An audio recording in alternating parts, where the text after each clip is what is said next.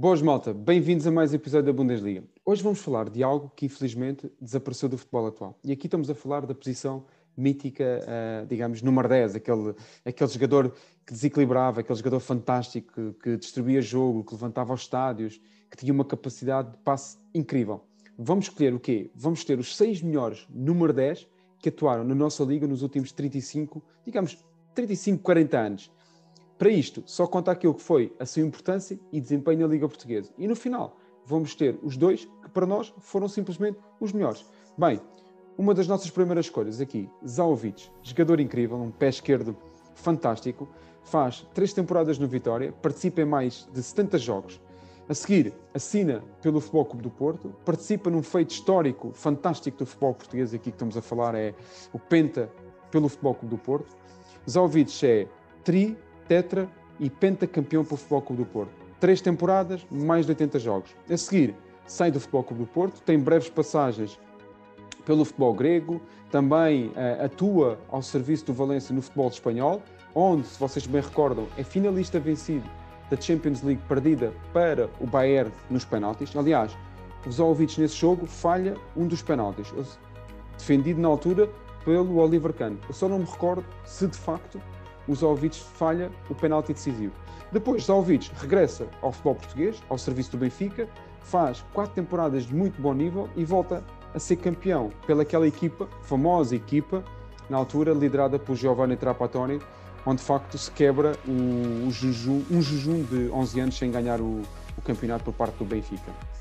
Bem, outra das nossas escolhas, e aqui não poderíamos deixar de, de, falar deste nome, e aqui estamos a falar só, só de Krasimir Balakov, que tinha uma técnica inacreditável. Um jogador fantástico, que marca uma geração uh, no Sporting. Estamos a falar de um jogador que faz mais de 130 jogos, 30 golos, um dos melhores jogadores búlgaros sempre, pertence a uma geração incrível, que consegue, na altura, o quarto lugar no Campeonato do Mundo de 1994 nos Estados Unidos, onde de facto uh, Balakov tem um papel fundamental. Aliás, Balakov é considerado um dos melhores elementos do, do torneio.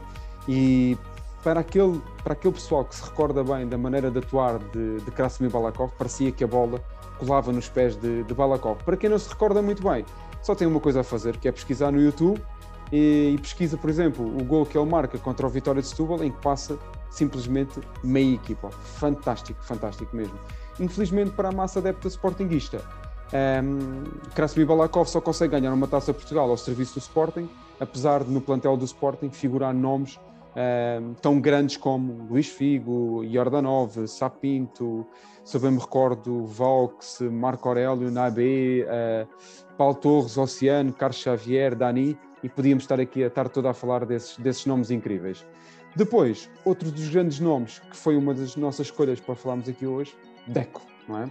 O mágico, na minha opinião, o melhor jogador que eu vi atuar no, no campeonato português. Uma técnica e uma capacidade de, de drible incrível. E todos nós conhecemos aqui a, a história de Deco, não é?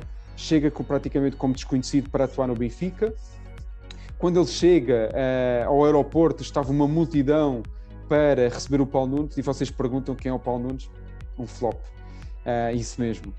Gestão complicada na altura do, do próprio Benfica. E o resto é, é história, não é? O, o Deco vem para atuar no Benfica, não faz nenhum jogo pelo Benfica, é, vamos dizer, recambiado uh, completamente para o Alverca. Depois do Alverca, Salgueiros, Futebol Clube do Porto, mais de 140 jogos pelo Futebol Clube do Porto, mais 30 golos pelo Futebol Clube do Porto, três campeonatos, eh, uma Taça de Portugal, uma Liga, uma Liga dos Campeões, uma Taça UEFA, a bola de prata de, da França Futebol em 2004.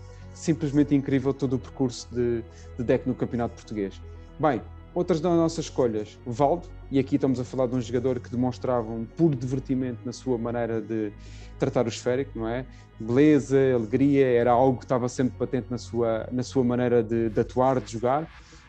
Ganha dois campeonatos uh, pelas duas passagens que tem pelo Benfica, é finalista vencida da, da taça dos clubes campeões europeus pelo Benfica contra um, ehm, o PSV e ainda representa, após a sair do Benfica, após a sua primeira passagem, ainda representa o PSG naquela equipa mortal fantástica do PSG, onde jogava simplesmente nomes como Jorge Weah e David Ginola.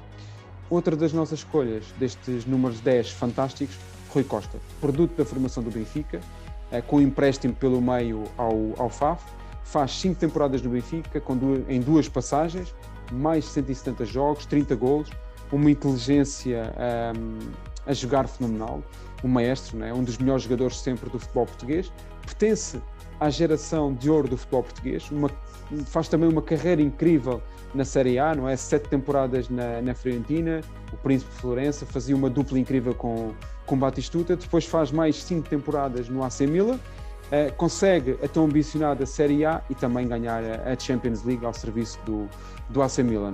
E por fim, a nossa última escolha aqui, Pablo Aymar. Uh, o que dizer de Pablo Aymar? Né? Era uma elegância, demonstrava uma criatividade, um, um talento incrível. Aliás, uh, o próprio Messi diz que era o seu ídolo de infância.